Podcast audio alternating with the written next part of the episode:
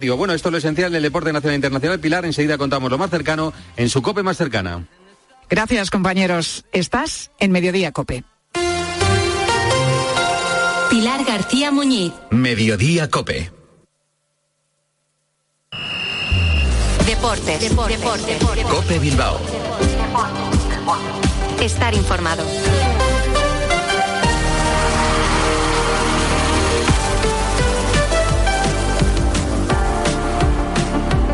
Arracha León, son las 3 y 25 de la tarde. Un día más les damos la bienvenida a esta cita con la actualidad del deporte vizcaíno en la sintonía de Cope Bilbao. Les habla y saluda José Ángel Peña Zablidea en nombre de técnicos y reactores. Hoy es jueves 27 de octubre de 2023 y en Lezama parece confirmarse las bajas de Reda y Yuri para recibir al Valencia.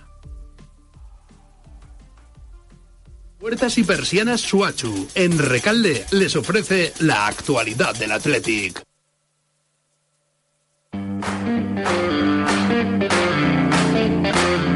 Se lo acabamos de comentar. Eh, Vesga puede ser la noticia positiva de cara a ese próximo compromiso liguero del domingo a las seis y media en San Mamés. Un regreso que compensaría la baja de Reda y la más que, probable de Yuri, que se sumarían en todo caso la de Geray. En un día, el de hoy jueves, en el que han sido protagonistas Unai Gómez, que la semana pasada renovó su contrato, y también Ruiz de Galarreta. Ambos han participado en un acto comercial del Athletic. Escuchamos al centrocampista guipuzcoano, Íñigo Ruiz de Galarreta, hablando y reconociendo que el equipo, tras caer en Barcelona, ya piensa únicamente en el Valencia. Un partido muy complicado, va a ser seguro, tienen jugadores muy buenos y al final creo que lo importante es que nosotros estemos bien eh, con nuestra forma de jugar, siendo muy intensos, apretándoles arriba, intentar meterles en su campo y insistir, generar ocasiones, eh, estar acertados y, nada, y conseguir los tres puntos. Puertas y persianas Suachu. Puertas de garaje de comunidades, puertas industriales y persianas metálicas para locales comerciales. Estamos en Carretera Larrasquitu, en Recalde. Más información en puertasgarajebilbao.es. Llámenos al 944 65 39 62. Puertas Suachu. Mamá, no sé si comprarme un lavavajillas que dure mucho o uno que dure poco. Yo que te he dicho siempre, el lavavajillas que dure. Cuando descubres que están diseñados para durar 20 años. Miele, claro. Cómpralo ahora en distribuidores oficiales, tiendas Miele y web. Última llamada para volar desde solo 19.99 con Vueling. Sí, lo que oyes, desde solo 19.99 cambia el mood. Escoge destino y vete volando con esta super promo. Hasta el 26 de octubre entra en Vueling.com y reserva ya tu vuelo desde solo 19.99. Consulta condiciones en Vueling.com. Y quien eh, también o quienes también miran ya al eh, fin de semana son eh, los jugadores del Amorebieta que el sábado a las dos visitan al Eldense, un rival directo en la lucha por la permanencia, como reconoce su entrenador Arichu Mujica. Es un partido importante, pues porque además están a tres puntos. Bueno, eh, de conseguirlo la victoria, pues pues eh. Luego también los golaverajes son importantes. Al final, eh, no sé dónde estará cada equipo, ¿no? Pero, pero al final eh, todos los golaverajes son importantes y bueno, y sacar un buen resultado de allí, si es ganar, ganar, y si no, pues un, un punto, pero al final eh, todo es importante.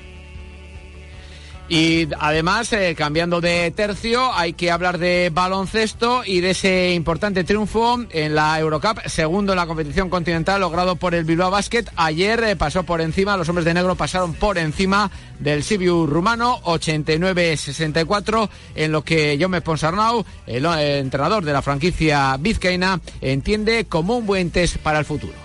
Para nosotros ha sido un aprendizaje el partido de entender la importancia de dar al 100% y yo creo que ha habido jugadores que han necesitado aprender durante el partido y todo el mundo lo acaba aprendiendo y, satisfecho de que esto nos puede servir como una muy buena lección. Yo creo que está el equipo en, en buena mentalidad y vamos al siguiente partido que también va a ser en Miribilla con nuestra gente y vamos a ver si lo hacemos bien ante el Tenerife el próximo domingo. Pues desde ahora y hasta las 4 de la tarde desarrollamos estos y algún otro asunto más en la sintonía de Cope más Bilbao.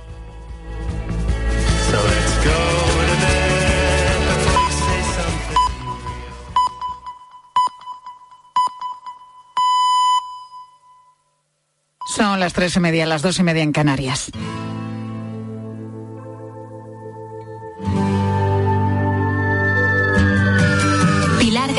Muñiz. Mediodía Cope. Estar informado. Pues tres y media, seguimos aquí en directo en Mediodía Cope, ya sabes como siempre, hasta eso más o menos de las cuatro menos cinco, que es cuando llegan los compañeros de, de la tarde, Pilar Cisneros y Fernando de Aro. Y continuamos en Mediodía con un sonido que es eh, ya conocido desde hace unos cuantos años en el metro de Barcelona y que acaba de llegar también ahora a Madrid.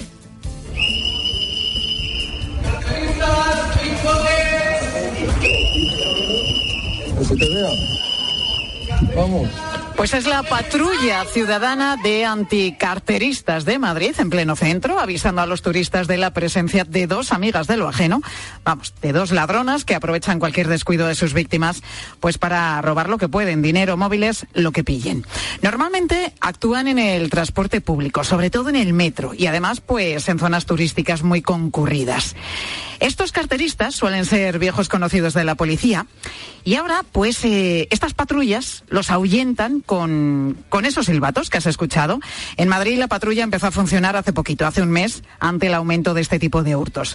Javier los veía a diario porque es guía turístico oficial, precisamente en esta ciudad, en la capital, hasta que se cansó de que le robaran a su gente, a los turistas que participaban con él en esos tour turísticos, y decidió pues empezar a dar avisos. De eso hace ya cinco años. Ahora es uno de los miembros de la patrulla. Somos gente que nos une un fin común, que es la seguridad de nuestras ciudades, de nuestros hijos, quien tenga hijos, y de nuestros vecinos y de los turistas. Estamos en un momento de auge ¿no? de la ciudad de Madrid y esta gente lo único que puede hacer es destruir esa, imagen. Entonces, si no tomamos medidas entre todos, es algo que va a afectar no solamente a, la seguridad, va a afectar a la economía, va a afectar al turismo, a la convivencia y a todo. Nos cuenta Javier cómo, cómo lo hacen. Lo primero es observar, nos dice, porque conocen además ya a todos los carteristas, incluso dice que hasta los vecinos los conocen también. Y luego llega el aviso nosotros en nuestro trayecto al trabajo, en un momento, un rato libre que tengamos, pues vamos eh, caminando hacia el centro de la ciudad, hacia cualquier lado, la Plaza Mayor, la Puerta del Sol, el Palacio Real, y como ya los conocemos y nos conocen, pues entonces en el momento que les vemos, seguimos sus pasos y, avisamos a la gente. Y lo único que hacemos es que la gente se quede con sus caras y sepa dónde andan y la peligrosidad que tienen. Nosotros advertimos, es nuestro único cometido, vamos, porque la policía hace muy bien su trabajo. Pues esta patrulla ciudadana de Madrid ha surgido siguiendo la experiencia de otras ciudades como Barcelona. Allí llevan desde 2009 tocando el silbato cada vez que ven un hurto de este tipo. Y una de los que lo hace allí en la ciudad condal es eh, Angelique, que empezó hace cinco años a patrullar en Barcelona. Angelique, muy buenas tardes. Buenas tardes, encantada de poder colaborar con vosotros. En tu caso, Angelique, cuéntanos, ¿cómo comenzaste eh, en esta patrulla? ¿Por qué decidiste unirte? Bueno, eh, en Barcelona estaba en auge la, los robos que habían. Estaba yo un día en el centro por el mercado, por el Borne, y escucho una, una chica gritar. Entonces, nada, observo, miro un chico que salgo corriendo, salgo corriendo detrás, otra chica gritaba que le habían robado el collar, cogí, me lancé encima y realmente no sé cómo, porque la verdad es que nunca había hecho una acción como esta y a raíz de ahí, mediante internet, había hay una chica que se llama Liana Guerrero que lleva años patrullando, hemos coincidido y bueno, al final, digamos, a través de internet nos juntamos varios y hasta que finalmente se montó Patrulla Ciudadana. Claro, eh, Angelique, os tenéis que asegurar de que efectivamente son carteristas para, para no señalar a alguien equivocado. Pero nos decía Javier que que se les ve perfectamente. ¿Por qué? ¿Qué les delata? Bueno, son, son, bueno, para empezar, son las habituales de siempre, multiresidentes. Son chicas que ahora cada vez van más arregladas o chicos y van observando, van observando, van buscando sus víctimas y mm, normalmente llevan ya sea un mapa o un abrigo para poder tapar sus movimientos y es que se, se les ve haciendo la acción. Es más, ayer era ayer, antes de ayer, hemos cogido uno en Arenal, esto es en, Madrid, um, infraganti, o sea, se les ve. Y ahora no hace falta ni cogerles infraganti, o sea, ya les ves paseando buscando sus víctimas. Son los de siempre, es que es su carrera, es su trabajo, robar. Vosotros los identificáis y viceversa. Ellos también saben quién, quiénes sois. ¿No os da miedo hacer este trabajo? Bueno, un trabajo es un, es un labor totalmente voluntario, miedo no nos da, no nos hacen nada, ellos conocen bien la ley, el momento que nos intenten agredir es cuando realmente tendrían un problema legal, pero por robar, como ya saben todos. Pero bueno, si se han encarado a vosotros, os han insultado, os han señalado también. No, no, ha pasado a mayores, nos Han encarado. Bueno, Eliana Guerrero sí ha tenido una, una lesión en el dedo eso sí, más creo que dos veces. Ella sí. Y en tu caso no has sufrido ningún percance y lo que te preguntaba, ¿no tienes temor a que te puedan hacer algo? No, no, en absoluto. No, no, no siento para nada. nosotros lo que hacemos realmente es advertir a la gente una vez que los ves infragantes, señalarlos. O sea, no, no hay más con esos silbatos que escuchábamos que, bueno que es la forma de alertar ¿no? a todas las personas que van en ese transporte público de, que hay carteristas y de que están actuando además. Además, Angelique, recibís bastante ayuda de los propios ciudadanos ¿no? a través de las redes sociales. Sí, ahora más que nunca eh, el Instagram, ya sea Patrulla BCN o Patrulla Madrid, se ha, se ha convertido en el Google o el Amazon de la información desde los propios ciudadanos, ya sea porque ellos los ven infraganti y los graba o las cámaras de seguridad de tiendas, uh, nos manda las imágenes con, con, las incidencias que están habiendo en, la, en las ciudades. Correcto. ¿Y cómo es la relación con la policía? Bueno, al principio um, podría denominarlo tensa. Evidentemente, cuando hay una agrupación nueva o algo, un movimiento nuevo que no desconoce, están todos en alerta. Ahora, la verdad que traspasamos información, cuando sabemos algo les informamos. Esta semana, el momento que nos dio la Policía Nacional en Madrid, el momento actuaron muy positivo. Estamos súper agradecidos. Bueno, decíamos además, Angelique, que, en tu caso llevas cinco años pues eh, colaborando con esta patrulla ciudadana en el metro de, Barcelona, pero has venido también a Madrid porque esa patrulla se ha puesto en marcha hace poquito, como decíamos, en la ciudad de Madrid y tú les estás ayudando, ¿no? Les estás asesorando con tu experiencia.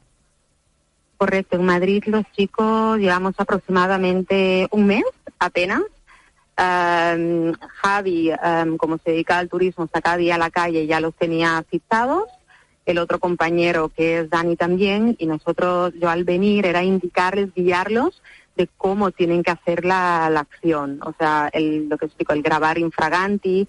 Y además de llevar el silbato, es muy importante informar a la gente qué está ocurriendo. Imagínate que va la gente por la calle con silbato, eso puede llegar a asustar. Sí, sí, sí, a crear una alarma, una alerta. Correcto, que no es nuestra intención ni mucho menos. Entonces avisar a, a la gente que está por la calle, pickpockets, son carteristas, son carteristas que dar con sus caras. Además, la gente se anima. Ayer mismo una señora identificó a, tres carteristas. Estas son las habituales de cada día, ya las conozco. Esto simplemente es, de, de digo, silbato acompañado de, del aviso para informar qué está ocurriendo en este momento. Bueno, pues estas patrullas anticarteristas que funcionan desde hace ya muchos años en Barcelona y que han aterrizado también en Madrid, pues para eso, para tranquilidad de, de, de todos los viajeros, ¿no? Porque sobre todo actúan en, en, el transporte público. Dime, sí, Angélica. Muchas gracias. Además, o sea, aquí en Madrid lo que nos gustaría es terminar colaborando con, con la institución, con el ayuntamiento, porque estas patrullas está bien para un, para un periodo, pero lo que tiene que haber realmente es un cambio en la ley y que la, la administración actúe.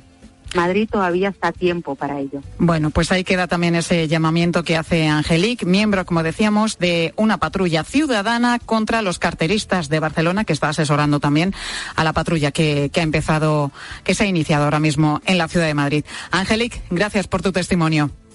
Gracias, un placer. Buenas tardes.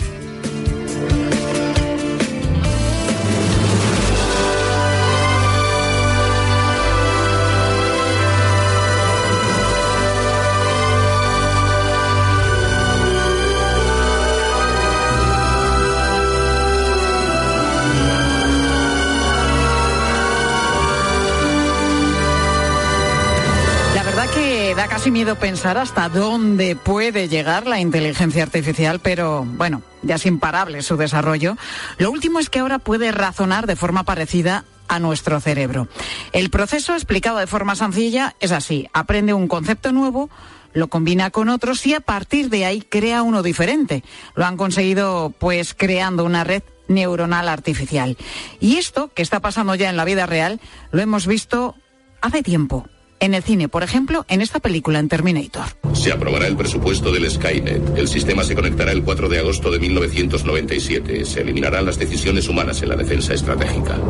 Skynet aprenderá en progresión geométrica tendrá conciencia de sí mismo a las 2 y 14 de la madrugada del 29 de agosto. En esta película las máquinas pues acaban tomando conciencia de sí mismas, son capaces de sentir, de tomar decisiones y en ese momento a los humanos pues el invento se les escapa de las manos.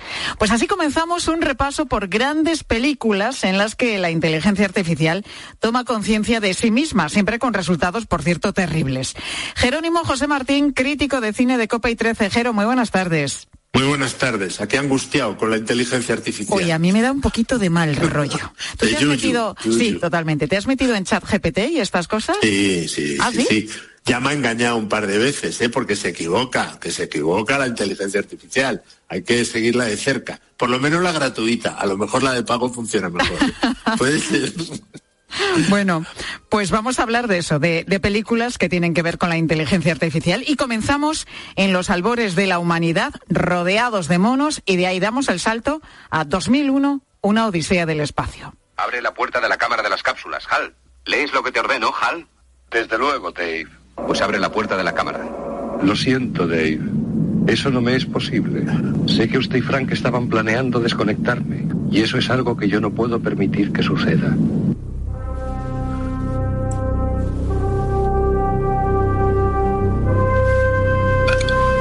Me, da como apuro hablar, Jero, porque con esta música hay que dejarla que suene un poco más. Claro, hombre, así hablo Zaraturus para... Totalmente.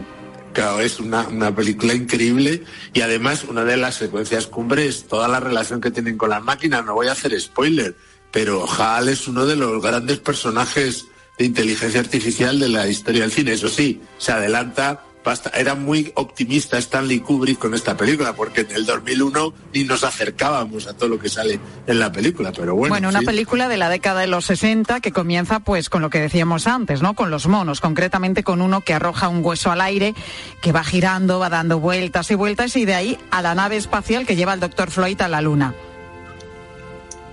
Claro, es, a mí es una película que me impactó mucho en su momento, que efectivamente siempre ha sido discutida. De hecho, ahora se ha puesto de moda otra vez porque Barbie empieza haciéndole un homenaje. En la primera secuencia también, ¿no? Eh, y es una película muy interesante para Cineforum pero es verdad que es ardua de ver para el espectador, para mucha gente es aburrida. Eh, lenta. es, lenta. Y soy muy de Kubrick, que ya te lo he dicho en alguna ocasión, que Espartaco me parece una maravilla, que bueno, hay muchísimas, ¿no? Senderos de Gloria. Bueno, Senderos de Gloria, efectivamente, es, con ese plano secuencia que es maravilloso. Pero, pero sí es verdad que esta es para tomártelo con calma y dices, uff, uff, me voy a relajar, ¿eh? Pero sí que demostró ser un visionario porque efectivamente esto se puede dar ahora y, y es lo que después ha marcado en la ciencia ficción no solo desde el punto de vista visual, del planteamiento, también incluso musical, del empleo de la música clásica en una película futurista, sino que además ha marcado también en los dilemas morales, como siempre, de el precio que hay que pagar ante el progreso, ¿no? Y cómo muchas veces nuestras propias creaciones se nos van de las manos, ¿no? Y qué pasa si esa inteligencia artificial se, se revela, ¿no? Contra uno mismo, ¿no? Eso estaba ya esbozado en, eh, en los relatos en los que se basa él para hacer esta película en The Sentinel, sobre todo de Arthur C. Clarke, que es con quien escribió el guion precisamente Stanley Kubrick. Y Stanley Kubrick es clave porque, como veremos, está también en el origen de otra de las películas que vamos a comentar. Con lo cual, esta película es obligatoria. 2001, Una Odisea del Espacio. Película que se llevó un Oscar, ¿no? En el 68, a los mejores efectos especiales. Claro, sí, sí, sin duda. Y fue el que marcó un poco el tono. Pues la Guerra de las Galaxias después y todas las fórmulas siguientes te tuvieron que seguir, eh, digamos, el, espectro que había creado él, ¿no? Con lo cual es una película clave dentro del género, sin duda. Bueno, me fascina el universo Kubrick, que es algo que ya hemos comentado, ¿no? Como, como un hombre tenía esa capacidad de hacer películas tan diferentes, ¿no? Con Sí, sí, temáticas sí, es verdad. tan, tan completamente diferentes. Hablábamos de que consiguió un Oscar, esta película de Kubrick, 2001, Una Odisea del Espacio, pero la siguiente, de la que vamos a hablar, Jero, consiguió cuatro. Mejor montaje, mejor sonido, efectos también visuales y efectos sonoros. Hablamos de Matrix. Matrix nos rodea. Está por todas partes. Es el mundo que ha sido puesto ante tus ojos para ocultarte la verdad. ¿Qué verdad? Que eres un esclavo, Neo. Bueno, peliculón también Matrix. ¿Tú que hubieras cogido? La pastilla era roja y azul, ¿no? Bueno, yo ya no me acuerdo. Yo tampoco. Probablemente, es que no, no me acuerdo cuál era cuál, ¿sabes? Tampoco, tampoco me acuerdo. Sí, es verdad que es uno de los roja. Me momentazos, más- pero no me acuerdo Claro. qué, a qué conducía cada Esto pastilla. es cada una, ¿no? Pero fue una sorpresa, yo la recuerdo perfectamente porque ya había mucho tiempo de crítico de cine, en el 99 llevaba más de 10 años, ¿no?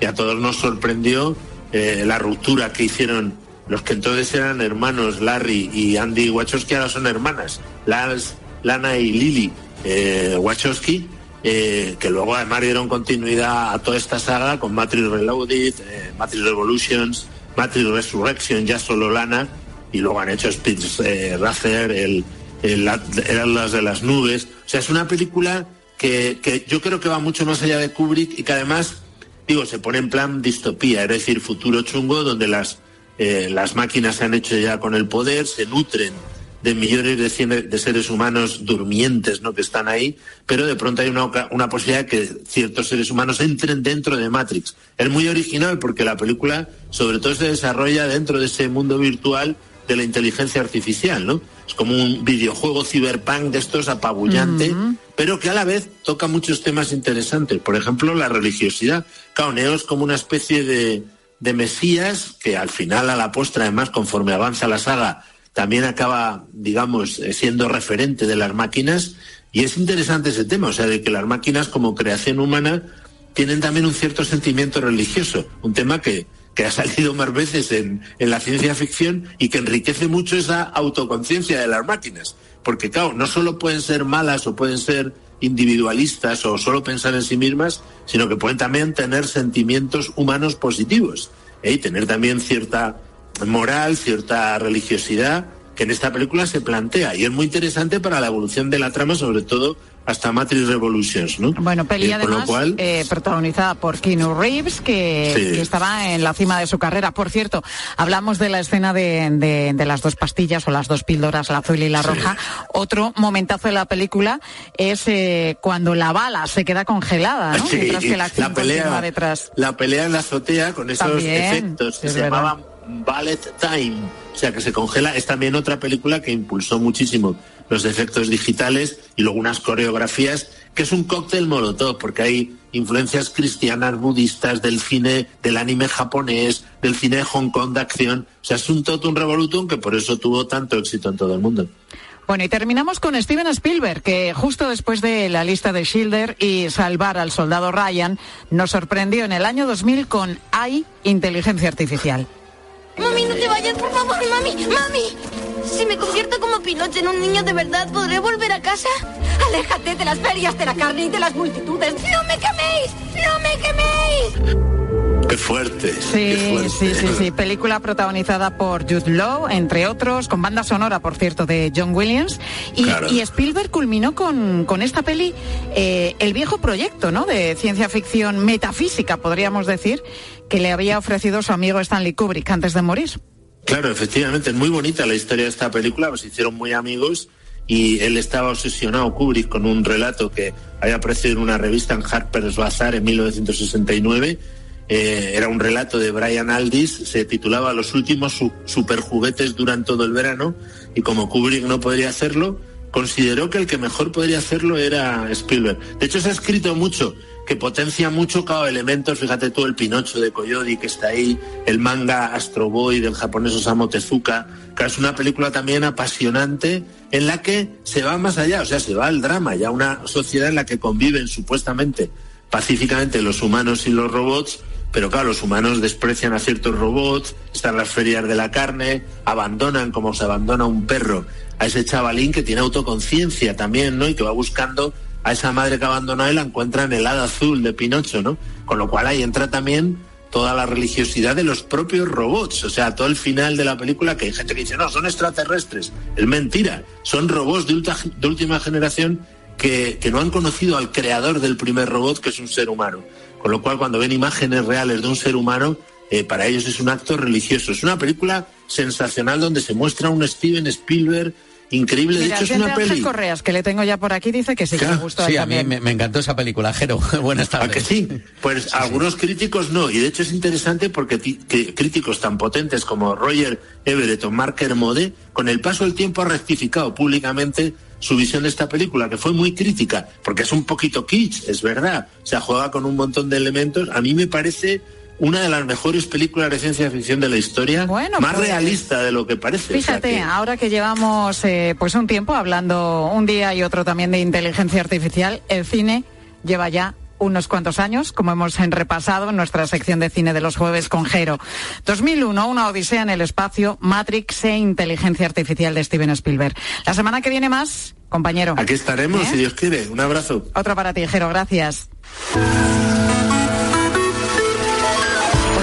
Oyentes, ¿eh? que hemos recibido muchas llamadas, porque hoy os contábamos, bueno, pues algo que ya sabéis, que la Casa Real ha difundido unas imágenes inéditas de la princesa Leonor por su 18 cumpleaños. El próximo martes, Leonor cumple la mayoría de edad y jura la Constitución. Y sobre esto precisamente os preguntábamos hoy, eh, os pedíamos que abrierais vuestro álbum de foto particular, de fotos particular, y que recordaseis una foto de los 18 años, de tu mayoría de edad, con tu familia, tus amigos en el viaje de fin de curso. ¿Cuál es para ti tu foto más especial ¿Y por qué? Por extensión no solamente a los 18 años, a lo mejor es de otra década. Bueno, ¿qué nos han dicho los oyentes, Correas? Mira, Gloria, por ejemplo, Pilar eh, nos habla de esta foto. Pues mi foto favorita es una que me hizo un familiar que era francés aficionado a la fotografía. Yo tenía 11 años y es un primer plano, pero es que es espectacular. Es que me encanta esa foto mía, me encanta. La guardo, fíjate, hace años y la guardo todavía. Bueno, es que hay fotos, ¿verdad?, que se las tiene por el motivo X, eh, pues un cariño especial. Si en esta gloria, pues eh, te veas estupendamente, pues mira, esas fotos que, tienen un significado importante. Un momento bonito de tu vida, pues claro, siempre es bonito volver a ver. El que no sé cuántas fotos tendrá el Jesús, porque dice que él sale pitando cada vez que escucha aquello de, oye, ponte una foto. Pues en mi familia son legendarias las largas sesiones de fotos que nos hacemos cuando vamos de viaje. Que vamos, cuando alguien saca el móvil para hacer foto, Mm, muchos huimos porque no queremos pasarnos los próximos 15, 20 minutos haciéndonos fotos. Bueno, Jesús, que se escapa de las fotos siempre que puede. Es que los hay muy pesados, ¿eh? con esto de la fotografía, el encuadre y tal. ¿Sabes lo que pasa? Que ahora las vemos. ¿Te acuerdas cuando eran las fotos con carrete? Claro, que tenías que esperar a ver cómo salía. Claro, ahí eh, hacías la foto y ya está. Habías terminado. Ahora empiezas a ver, a ver con el móvil, déjame. no, he salido mal. Repítela. otra vez, repítela y así nos podemos pasar minutos y minutos. Bueno, Gloria dice que nos contaba antes que guardaba una foto suya como un tesoro. Ana Belén es todo lo contrario. Gracias a Dios no existen demasiados documentos gráficos porque yo en mi adolescencia era igualita que Olivia, la novia de Popeye. Las piernas de arriba, de abajo, todo igual, seca como un espárrago y unos pelos imposibles. Así que gracias a Dios hay pocas fotos. Luego ya ha ido mejorando y bueno, ahora me encuentro en un estado perfecto. Claro que sí, Ana Belén. Oye, que Olivia, Olivia bien maja que era. ¿Sabes que yo tengo, bueno, muy poquitas fotos también? Me pasa como Ana Belén, tengo muy poquitas de cuando era pequeña. Somos cuatro hermanos que vamos muy seguidos y yo creo que yo soy la última y estaban ya. pasar. Y ya, y ya no daban abasto. Que y apenas tengo, hay un montón. Eso es, del, segundo data y del último, que era yo. La última en este caso, nada, apenas tengo fotos. Traumas infantiles que tiene una. Bueno, Marigen nos dice que le encantan las fotos y por eso también se considera una madre bastante pesada. Las niñas, en cuanto veo algún sitio chulo para hacer, quiero que se pongan. Y luego en las celebraciones, cumpleaños, cuando estamos toda la familia intentando también salir todos y, que salgan los sobrinos cuando están también y los abuelos. Y es un poco complicado porque la verdad es que cuando quieres uno se marcha, el otro no puede, el uno se va pero bueno, me encanta tener fotos familiares. Pues claro que sí, siempre son bonitos recuerdos. Y Rosario dice que tiene tres fotos conservadas en papel que son muy importantes para ella. Fue con 18 años cuando me lo tuve que hacer para sacarme el carnet de conducir y luego cuando cumplí la mayoría de edad, porque hace años era a los 21 años y luego por supuesto la de mi boda, pero esas tres son las más importantes. Bueno, las fotos que tiene, pues eso, en papel, Rosario, que tienen esa importancia para ella. Pilar Cisneros, muy buenas tardes. Hola Pilar, ¿qué tal? Buenas tardes. ¿Cuál es la fotografía que nos vais a ofrecer en la tarde de Cope hoy?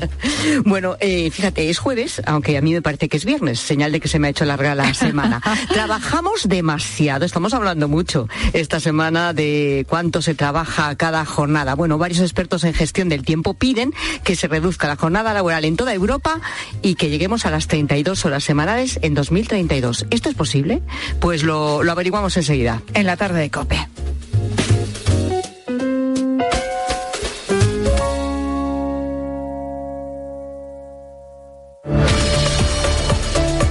Pilar García Muñiz. Mediodía Cope. Estar informado. ¿Buscas diversión? A las 10 de la mañana la tienes asegurada en Herrera en Cope. Ana, buenos días. Ana, soy yo. ¡Wow! ¡Hola! Mira, qué ilusión oíros, de verdad. Es que no me lo podía imaginar en la vida.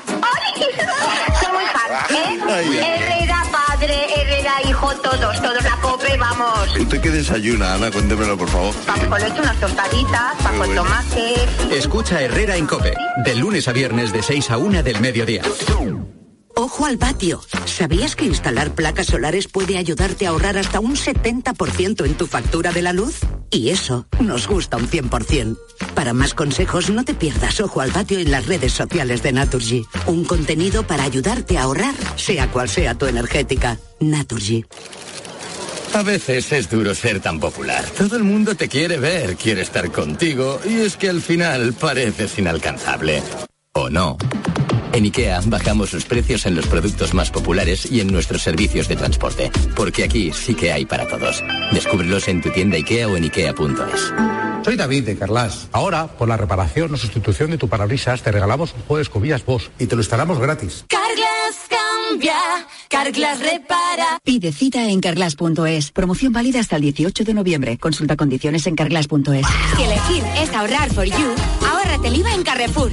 Hasta el 3 de noviembre en Carrefour y Carrefour.es, ahórrate el IVA en televisores, ordenadores, smartphones, electrodomésticos y mucho más. Descuento un cupón canjeable. Carrefour, aquí poder elegir es poder ahorrar. Cuarta planta. Mira, cariño, una placa de Securitas Direct. El vecino de enfrente también se ha puesto alarma. Ya, desde que robaron en el sexto, se la están poniendo todos en el bloque. ¿Qué hacemos? ¿Nos ponemos una? Yo me quedo más tranquilo si lo hacemos. Vale, esta misma tarde les llamo.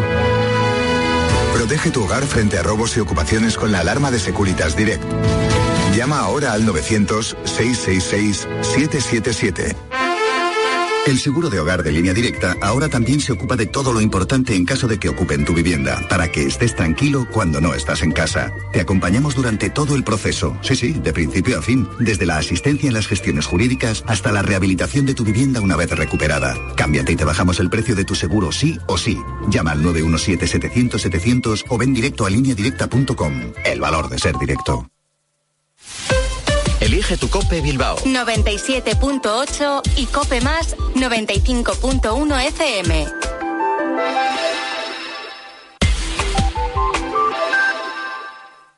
Vuelve Cantabria abierto por vacaciones. Reserva tu estancia en un alojamiento de la región entre el 25 de septiembre y el 5 de noviembre y tendrás un 70% de descuento en la compra de entradas a museos de Cantabria, centros culturales, El Soplao, Fuente de y Parque de Cabárceno. Haz que tu verano sea infinito. Condiciones en www.turismodecantabria.com.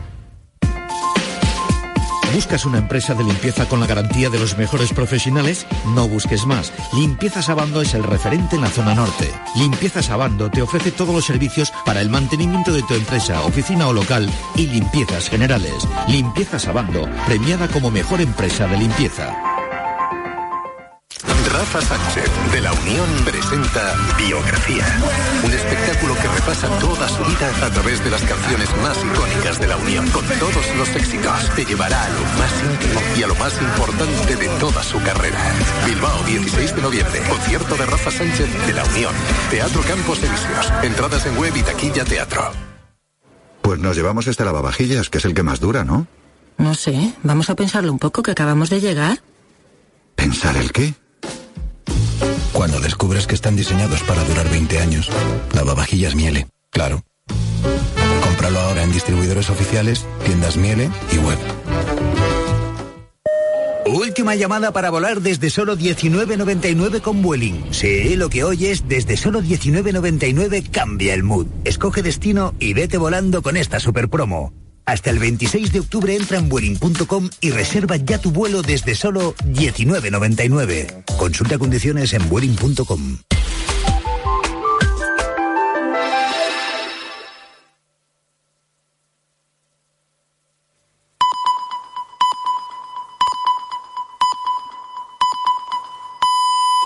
Las 4 de la tarde, las 3 en Canarias. Con Pilar Cisneros y Fernando de Aro, la última hora en la tarde. Cope, estar informado. Muy buenas tardes a la gente, gente. ¿Ves esta bala? Guárdala. Y la próxima vez que te encuentres con uno de nosotros, piensa que la llevas en el bolsillo, no en la cabeza. Hace ya algunos años, eh, hace cinco años, estrenó Sordo, una película libremente inspirada en uno de los episodios más famosos protagonizados por los maquis, ya casi hace 80 años. Los, maquis, como sabes, era, eran un grupo de personas eh, armadas que luchaban contra el franquismo. Hay quien los considera una guerrilla, hay quien los considera un grupo terrorista, aunque de esto se habla poco, de los maquis como terroristas. Los maquis eh, se echaban al monte, bajaban del monte, mataban a civiles, seguían las consignas de la Unión Nacional Española, liderada por el Partido Comunista. Claro, los maquis formaban parte eh, de las víctimas de represión del franquismo. El franquismo fue muy cruel, sobre todo eh, durante algunos episodios de la guerra civil y en la primera posguerra. Claro, los maquis que habían sufrido el franquismo eran guerrilleros por la libertad o terroristas. Las víctimas, por ser víctimas, no hacen necesariamente las cosas bien. Por ejemplo, los secuestrados por Hamas siguen sin ser liberados. Y según eh, las autoridades de Gaza, ha habido ya 7.000 muertos palestinos en los bombardeos. No hay ningún sitio seguro en Gaza. Han entrado, ha entrado algún eh, convoy, pero no lleva fuel y si no lleva eh, combustible, pues es muy difícil mantener eh, generadores, hospitales. Lo dicho, las víctimas, por ser víctimas, no hacen necesariamente las cosas bien. Pues hemos tenido la habitual ducha escocesa cuando aparece dato de paro. Esta vez era el dato de la EPA, el tercer trimestre del año. Somos los campeones del paro en Europa, agua fría. Somos eh, españoles que tienen un buen dato de paro en el tercer trimestre. Ducha de agua caliente. El número de ocupados aumenta en 209.000 personas, sube el paro. Luego explicaremos cómo pueden subir los ocupados y cómo puede subir el paro. En cualquier caso, el dato es bueno, mejor de lo esperado. Eh, claro, este es, esta es la foto del pasado, del tercer trimestre. Ahora lo que queremos es una foto del futuro. Del futuro no se pueden tener fotos, pero hay previsiones. ¿Y qué dicen las previsiones? Pues un, eh, un organismo como la IREF, que es un organismo independiente, dice que en 2024 el crecimiento de la economía española va a descender, que va a seguir habiendo inflación y que se va a reducir el consumo, o sea que vienen curvas. Precisamente porque vienen curvas, hoy el Banco Central Europeo vienen curvas no solo para la economía española, para el conjunto de la economía de la zona euro. Precisamente porque vienen curvas, hoy el Banco Central Europeo, que llevaba meses subiendo el precio del dinero, los tipos de interés, ha decidido que esta vez no tocaba. Buenísima noticia para eh, los que tienen que renovar el pago de su hipoteca. Si no suben los tipos oficiales del dinero, no sube el Euribor. Se quedan los tipos de interés en el 4,5%. ¿Por qué ha sido esto? Bueno, porque la inflación se ha moderado un poquito y ya no hace falta restringir tanto la actividad, pero también porque la economía de la zona euro se está debilitando. Cristina Lagarde. Es probable que la economía siga débil durante el resto de este año, pero a medida que la inflación caiga más, los ingresos reales de los hogares se recuperen y también lo hagan la demanda de exportaciones de la zona euro, la economía se debería fortalecer en los próximos años. En los próximos años. Para evitar que la economía se contraiga demasiado, pues nada, se para la subida de tipos. Claro, vienen curvas y lo que conviene es que la política económica del próximo gobierno eh, no estropee la creación de empleo, no suba los impuestos que no hay que subir y, hombre, se ponga de acuerdo con los empresarios. Los empresarios tienen un enfado de cuidado. Garamendi, COE que rotundamente nosotros estamos en contra de este populismo que lo único que puede populismo es, el pacto de sumar con el PSOE más el, eh, el, líder de Repsol el máximo ejecutivo John Imaz ha dicho hombre si me tocáis mucho las narices me llevo las inversiones a otro lado es lo primero, no lo único. Buenas tardes, Cineros. Buenas tardes, Fernando. Buenas tardes a todos. Y la Chancha abre una investigación interna para averiguar si hubo fallos en el sistema de protección a una víctima de violencia machista. Se trata de una mujer interna en un centro tutelado de Guipúzcoa que el sábado desapareció junto a su bebé de 10 meses y acompañada de su expareja de la que tenía una orden de alejamiento. El gobierno vasco constata que la víctima ya no está en España. San Sebastián, Usúa, Bilbao. La Archancha ha abierto una investigación interna para determinar si ha habido responsabilidades policiales en el caso de una joven maltratada desaparecida junto a su bebé de un centro dependiente de la Diputación de Guipúzcoa tras salir a pasear sin protección y montarse en un coche junto a su expareja. La investigación tratará de determinar si hubo fallos en el sistema de protección, según confirmaba el consejero de Seguridad, Josué Coreca. Siempre que se produce una circunstancia de este tipo, se abre una investigación interna a efectos de reconstruir cuál es la secuencia completa de hechos, de actuaciones, de decisiones y de comunicaciones. La Archanza ha dictado una orden de búsqueda internacional porque, aunque se desconoce su paradero, sí se sabe que ha cruzado la frontera a Francia.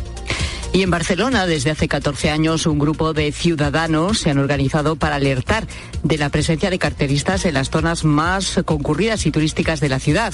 Una especie de patrulla que recientemente ha copiado Madrid. ¿Qué es lo que hacen para alertar de estos ladrones? Pues tocar el silbato. Nosotros lo que hacemos realmente es advertir a la gente una vez que los ves infraganti señalarlos. O sea, no, no hay más. es un labor totalmente voluntario, miedo no nos da, no nos hacen nada, ellos conocen bien la ley, el momento que nos intenten agredir es cuando realmente tendrían un problema legal. Escuchábamos a Angelique, que forma parte de esta patrulla en Barcelona y que nos lo ha contado en Mediodía Cope. E Italia cierra al público Garisenda, una torre inclinada ubicada en la ciudad de Bolonia y similar a la famosa Torre de Pisa. Entre las razones, el temor a su hundimiento. Atesoran nada menos que nueve siglos de historia. Eva Fernández. Alrededor del siglo XII, la ciudad de Bolonia venía a ser la Manhattan medieval porque los aristócratas se dedicaron a construir torres muy altas compitiendo entre sí para ver quién ganaba en altura. Una de las que quedan en pie es la famosa Garisenda de 48 metros de altitud, cuya estructura está inclinada a 4 grados, uno menos que la torre de Pisa.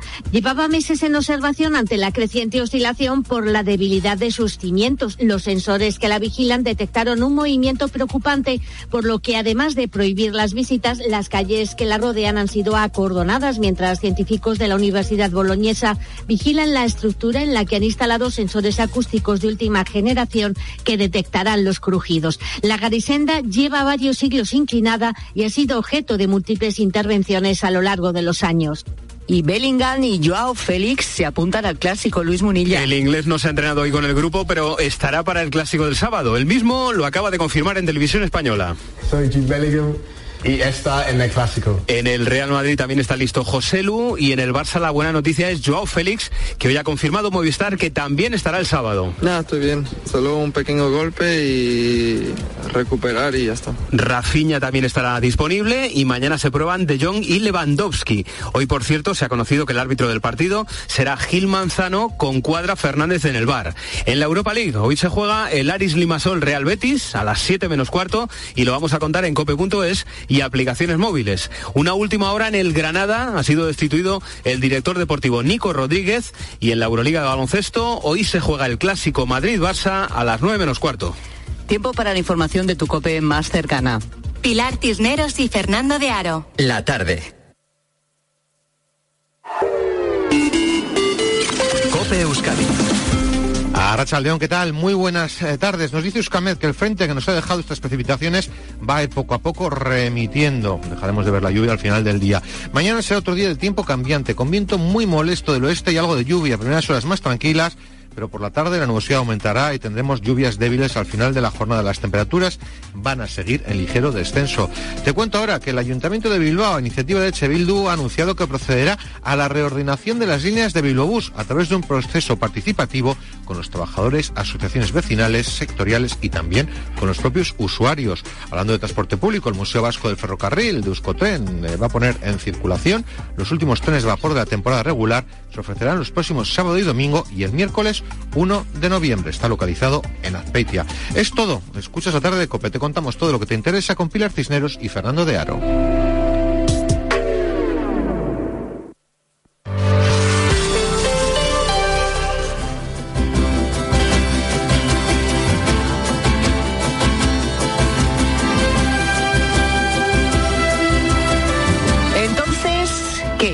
¿Se debe reducir o no la jornada laboral? ¿Trabajamos más horas de las necesarias? ¿Deberíamos dedicar más tiempo al ocio? ¿Qué tipo de ocio? ¿A estar con nuestra familia? ¿Lo notaría nuestra productividad? ¿La productividad general de la economía española? ¿Para mal? ¿Para bien? Bueno, estas son preguntas que llevan en la conversación toda la semana, ¿no? Porque después eh, de esa presentación, de ese anuncio del acuerdo de PSOE y Sumar el pasado martes, pues desde luego es uno de los temas que, que más nos hemos eh, eh, preocupado todos de, de comentar en cualquier momento y a la hora del café y en fin. El acuerdo para un gobierno de coalición presentado por Pedro Sánchez y Yolanda Díaz incluye promover por ley la jornada laboral de 37 horas y media sin reducción salarial, cobrando lo mismo. Pasaríamos de las 40 horas semanales como máximo que tenemos ahora a 37 y media para el 2025. Son 7 horas y media al día. Sería eh, una adaptación progresiva. El año que viene se trabajaría un máximo de 38 horas y media. Estamos hablando de máximo siempre, ¿eh? Eh, pero claro, nosotros nos preguntamos, por ejemplo, ¿cómo estamos en España con respecto a otros países? Pues la media europea está en 36,2 horas semanales reales trabajadas, reales. La media europea, como digo. Pero en España no estamos tan lejos, ¿eh? En, en horas reales trabajadas. Trabajamos el año pasado una media de 36 con seis horas, que está por debajo, por ejemplo, de Serbia, con 42 horas semanales, y por encima de Países Bajos, con 32 horas semanales. Eso sí, en España somos líderes en alargar la jornada laboral. Ningún país europeo sale tan tarde como nosotros del trabajo. Quizá deberíamos pensar entonces en reducir las pausas, los tiempos muertos, en intentar salir antes. Bueno, hay muchas cuestiones para el debate. Yo también me planteo, ¿es necesario reconsiderar nuestra relación con el trabajo, nuestra cultura laboral? ¿El descanso debe ser obligatorio? ¿No debe ser obligatorio? ¿Dónde quedan conceptos como flexibilidad, conciliación o el concepto tiempo libre? Lorenzo Silva es eh, columnista, es escritor, es colaborador de La Tarde y pone su mirada, su reflexión sobre los temas que aquí tratamos. Lorenzo, ¿cómo estás? Buenas tardes. Hola, buenas tardes, Pilar. Nosotros nos llaman así, no sé si tú te consideras de la generación boomer, creo que tenemos una cultura del trabajo determinada que no sé si es que está en vías de extinción y por eso a lo mejor nos cuesta pensar que esto va hacia otro camino. O sea, no sé, ¿cómo lo ves tú? Podría ser, yo, yo no solo en este, sino en todos los ámbitos de la vida cada vez me siento un poco más dinosaurio, pero bueno, intento luchar contra esa sensación y sobre todo intento entender el, mundo en el que vivo, que, que, sigue siendo mi mundo mientras esté aquí, ¿no? Y bueno, respecto de este asunto es que, claro, es tan complejo, tiene tantísimas aristas que uno no sabe casi cuál es escoger, ¿no? La, la, primera, mira, un, detalle al que podemos ponerle un pequeño subrayado es si realmente esta reducción de jornada, en el supuesto de que finalmente se apruebe y el gobierno encuentre la mayoría parlamentaria, que por hoy no está muy claro que tenga con las actuales cortes para aprobar esta medida, eh, eso que se dice de que no habrá reducción de salario, bueno, no habrá reducción de salario para los que ya tengan trabajo no hay ninguna duda de que los empresarios tendrán en cuenta para aquellos eh, trabajadores que estén por encima del sueldo mínimo que está contratando a trabajadores con menos horas, eh, con menos horas de disponibilidad y que por tanto de entrada y a priori, ¿no? Y si la productividad fuera siempre la misma, pues están aportando menos a sus empresas. Así que a lo mejor un poquito sí que estamos tocando el salario de los nuevos trabajadores, ¿no? Eso es inevitable porque son las reglas del mercado. Pero al margen de ahí, yo creo que hay cuestiones que todos tenemos muy claras, ¿no? Definitiva, o en principio, la reducción de jornada es un avance, es un avance en términos sociales, en términos eh, de, condiciones laborales de los trabajadores, ¿no? Es un avance en tener más tiempo para uno mismo, para la familia, para el ocio, para la libertad personal, ¿no? Para lo que uno quiera. El movimiento sindical